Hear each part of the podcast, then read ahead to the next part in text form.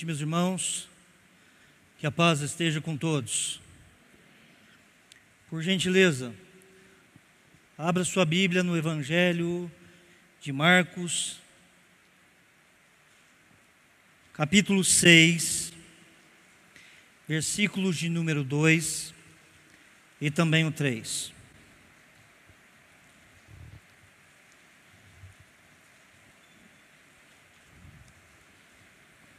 Evangelho de Marcos, capítulo de número 6,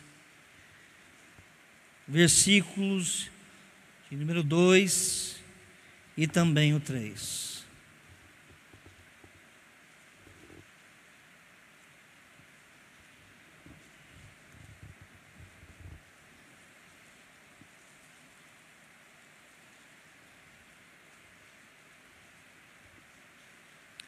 Amém.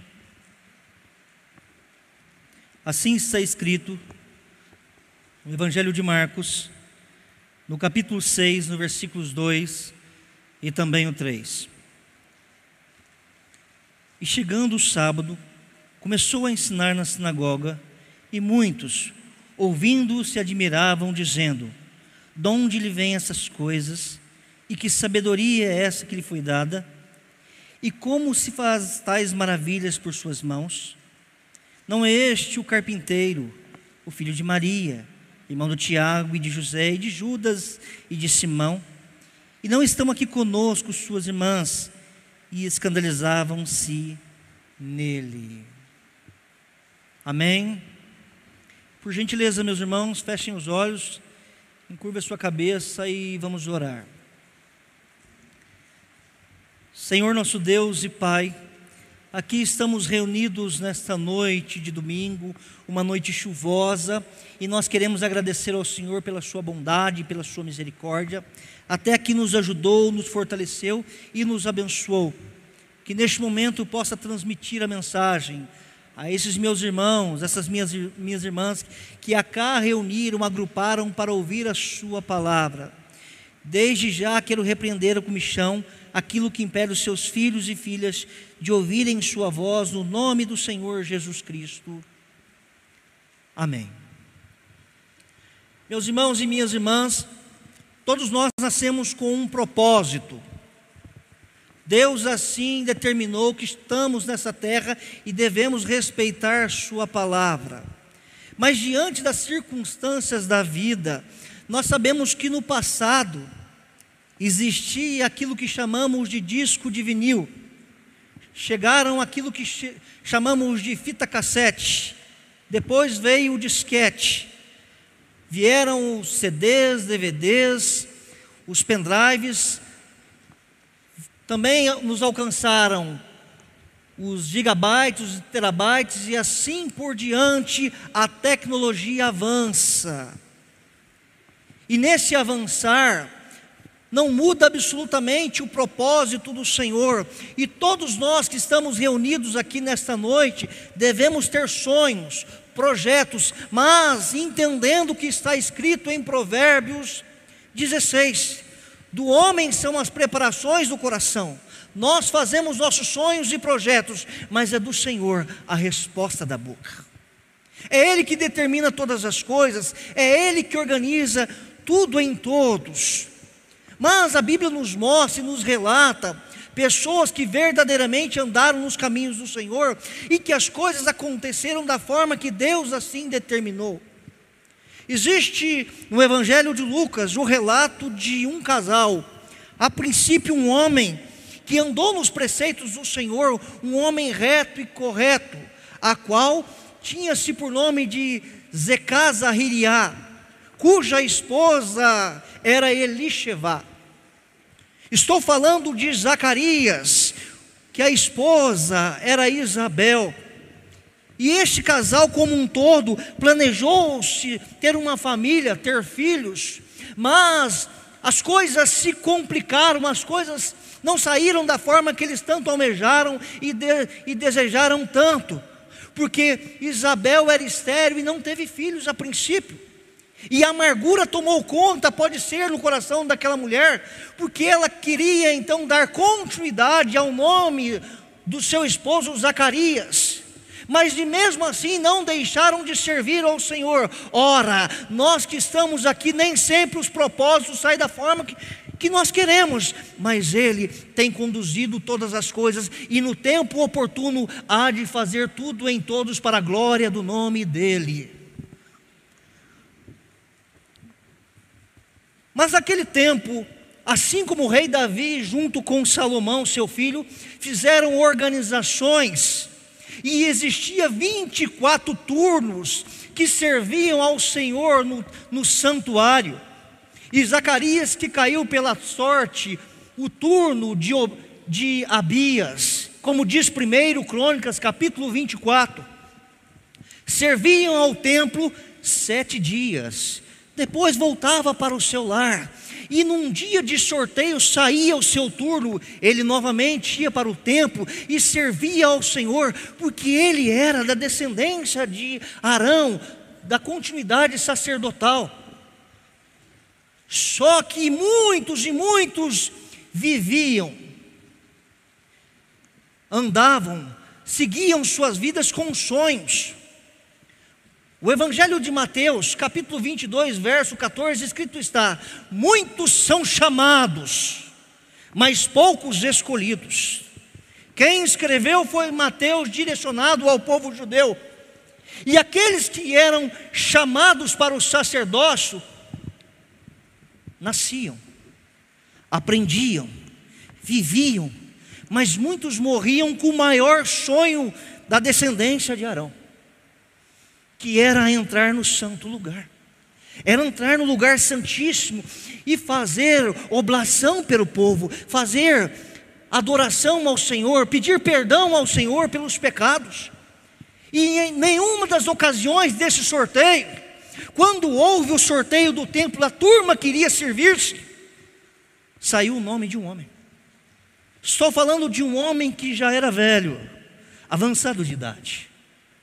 Quando saiu o sorteio, o nome que estava era Zacarias, é Zacarias. O mensageiro sai às pressas, vai em direção à casa daquele homem simples, já de idade. E nós sabemos quando a mensagem chega em nossos lares, começam a bater no portão, começa aquele alvoroço, e você imagina o mensageiro aproximando e batendo no portão e dizendo: Zacarias, Zacarias, houve um sorteio. Isabel vai às pressas, chega do marido, quem sabe o marido está esparramado no sofá, está deitado como eu e você às vezes ficamos em nosso lar, assistindo lá. Graças a Deus não existe mais. Vale a pena ver de novo. Está esparramado lá e a mulher diz: Homem, levanta, tem gente no portão. Quando Zacarias sai, o mensageiro diz: Zacarias, coube a ti oferecer incenso ao Senhor o sonho daquele homem agora começa a tornar realidade. As coisas não acontecem da forma que nós desejamos, as coisas não sucedem da forma que nós tanto queremos, mas tudo a seu tempo, as coisas vão entrando no eixo. E naquele dia, naquele turno, Zacarias vai todo esperançoso para oferecer incenso ao Senhor. Todo Israel está lá fora, todo Israel está esperando e observando Aquele sacerdote que está entrando para dentro do santuário vai oferecer incenso ao Senhor. É um sonho realizado. Mas quando Deus responde à oração, a qual você que está aqui hoje, você já recebeu muitas coisas que no passado você orou, e muitas coisas que você clama hoje, você vai receber do Senhor futuramente.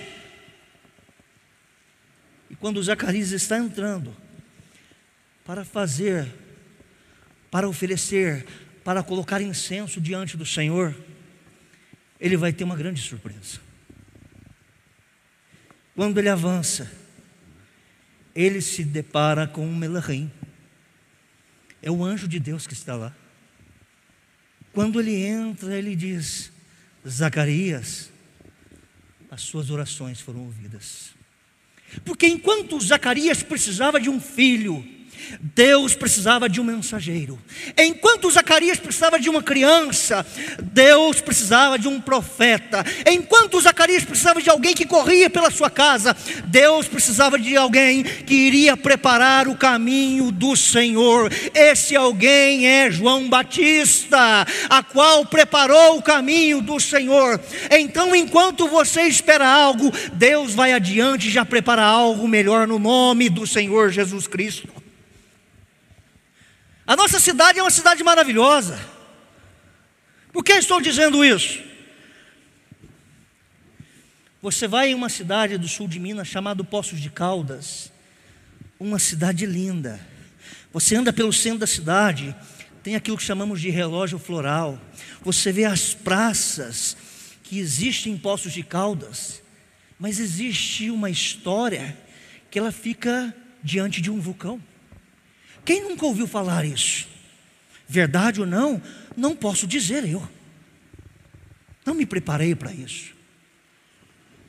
Quando nós vamos avançando mais o sul de Minas, nós encontramos Varginha, a qual existe a Praça do ET, que há anos estiveram ali e dizem que o ET esteve presente. Não estudei sobre isso, mas houve essa história. Mas quando chegamos na nossa cidade, viemos aqui pelo Clube de Campo Fernandias e olhamos ao entardecer a nossa cidade, as luzes, percebemos que a nossa cidade é maravilhosa, mas que também existem histórias. Histórias que quando eu tinha por volta de 9, 10, 12 anos, me recordo de senhores mais velhos me relatar sobre isso. Que naquelas regiões, aqui do Santo Antônio, Esplanada, nos tempos antigos tinha um garoto que às vezes não queria ir na escola, às vezes não queria fazer certas coisas que o pai lhe ensinara, então ele batia sobre os pais. E há o então dito de um corpo seco que ocorreu em Pouso Alegre. Nós sabemos que está escrito no Êxodo que honra seu pai e sua mãe. Então, há este conto, essa história que sucedera na nossa cidade. Assim como muitas cidades existem histórias, como também no Evangelho de Marcos, nesse capítulo 6. Nosso Senhor e Salvador Jesus Cristo nasceu em Belém, mas foi criado a 140 quilômetros em Nazaré. Nazaré diz que era uma cidade de pessoas carrancudas, pessoas nervosas. A qualquer momento estourava-se. E nós vivemos um momento assim de estresse. Por quê?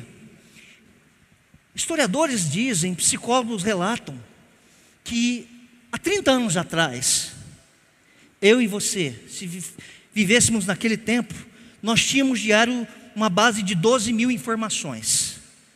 Quando chegamos na data que nós vivemos, são mais de 28 mil a 32 mil informações sobre nós. Então dizem que aí o câncer, a AIDS, ou até mesmo esse vírus que ronda a sociedade, matam pessoas. Mas quantos e quantos e quantos irmãos, irmãs, pessoas que conheço, que ao conversar, você percebe-se que está estressada. O estresse, a depressão é a doença do século porque é uma doença silenciosa. É silenciosa a doença. Você não percebe-se. Você não percebe sobre ela. Porque nós somos considerados pelo Senhor como árvore. Salmo 1, verso 3 diz que nós somos como uma árvore plantada ao ribeiro das águas. Que no tempo certo nós daremos os frutos na estação própria. Então nós precisamos filtrar as informações, prestar atenção, observar os ensinamentos que o Senhor Jesus Cristo, olhe bem, o Senhor Jesus Cristo vai entrar numa sinagoga. Ele vai entrar numa sinagoga e ele então vai começar a ensinar. Ensinar eu, você, as pessoas que estavam presentes. Porque nós somos pessoas estressadas sim, sabe, irmã? Somos pessoas nervosas com os problemas.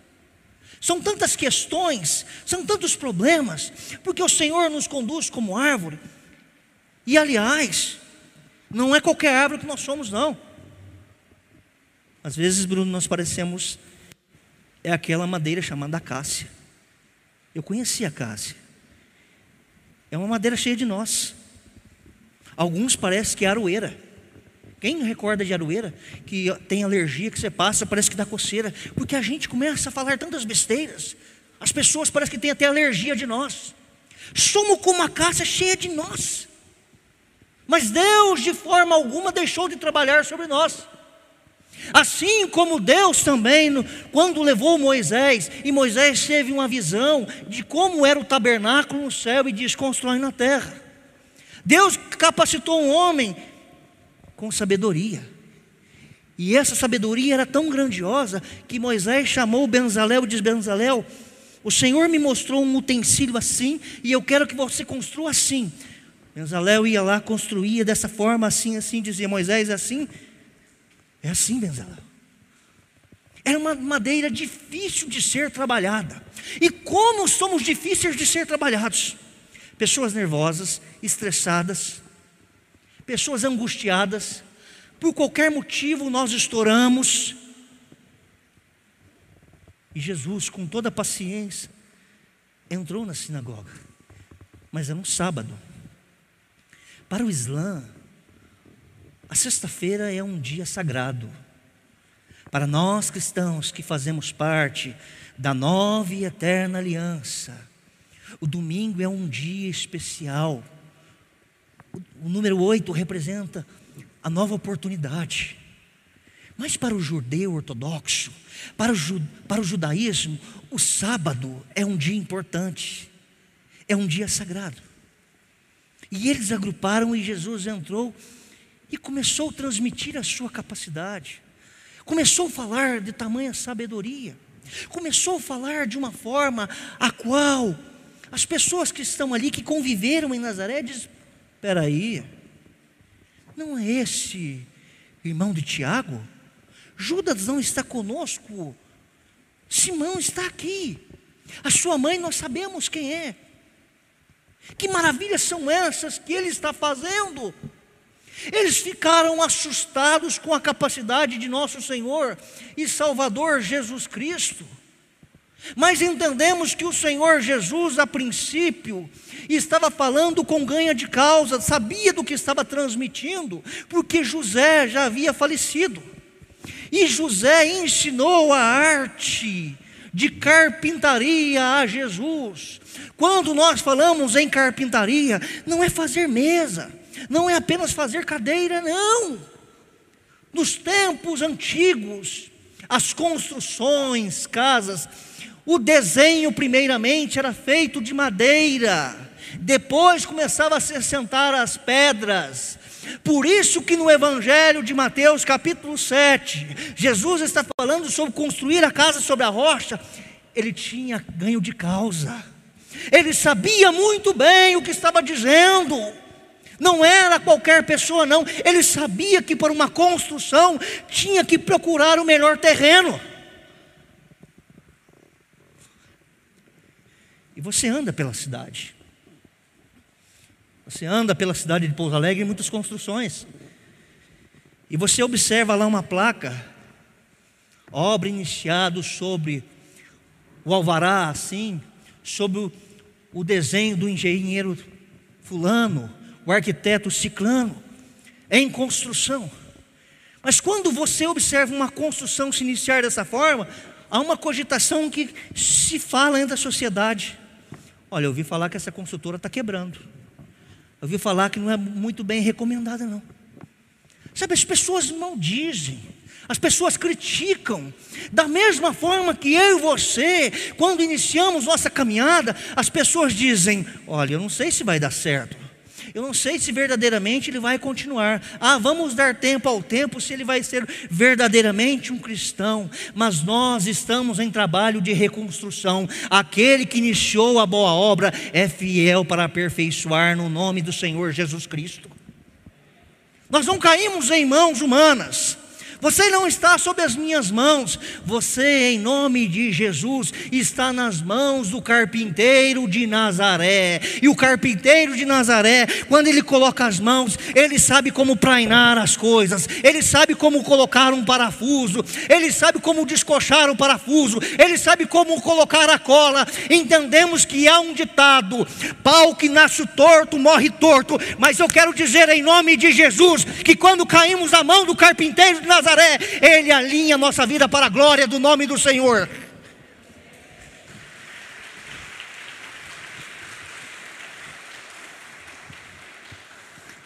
Nós estamos em trabalho de reconstrução, e as pessoas que estão mais próximas de nós são as pessoas que nos dão mais problema.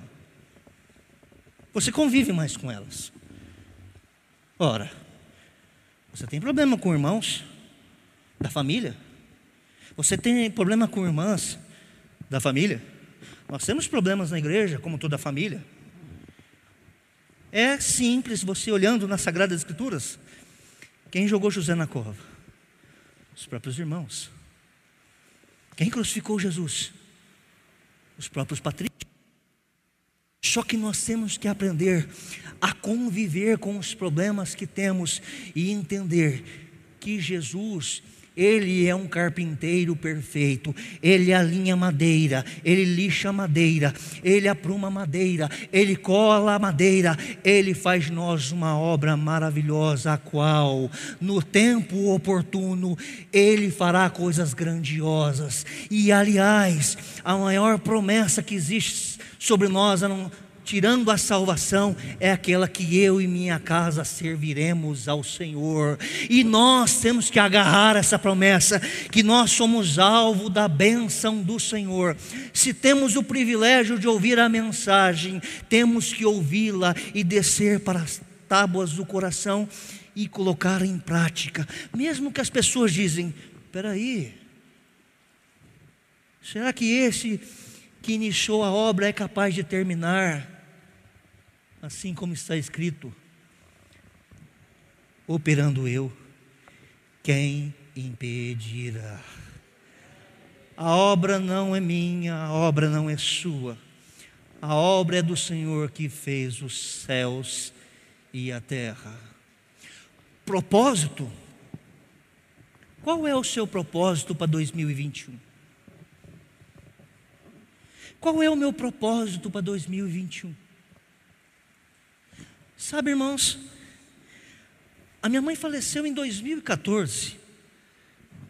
Nós estávamos vindo de uma reunião lá de Belo Horizonte, Templo dos Anjos, na Barroca, pastor Jerônimo. Na volta, eu recebi um telefonema que a minha mãe havia falecido. E nós separando as coisas da minha mãe, uma certa ocasião, as coisinhas dela, eu encontrei o projeto Vida dela daquele ano, 2014. Ela escreveu, tinha até a data, mês de março. Sabe a primeira coisinha que ela colocou lá? Eu quero ficar mais próxima do Senhor. Naquele ano ela faleceu, mas faleceu salva em Cristo Jesus.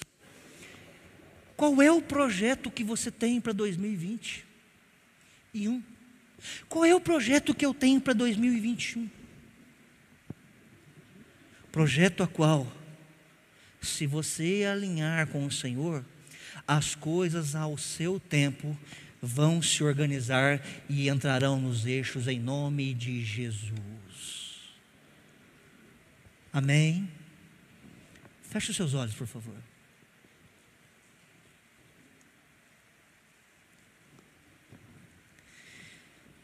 Senhor nosso Deus, aqui estão pessoas, irmãos, irmãs, que o Senhor conhece a jornada da vida. Encerraram, quem sabe, pelo calendário que chamamos de gregoriano, 2020, um pouco chateados por tamanhas frustrações. Mas até aqui o Senhor tem nos ajudado e fortalecido. Que 2021 haja um propósito como houve em Zacarias, Senhor.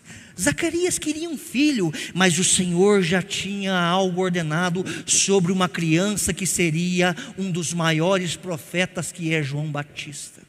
Quem sabe esse meu irmão, essa minha irmã, está buscando algo do Senhor, mas que ela possa fazer que 2021 seja algo estrondoso e a glória do Senhor possa entrar na casa desse meu irmão, possa entrar na casa dessa minha irmã e fazer toda a diferença, como o Senhor fez na casa de Cornélio, Senhor, em nome de Jesus. Eu oro por esses meus irmãos e quero agradecer, Senhor, no nome de Jesus Cristo. Amém.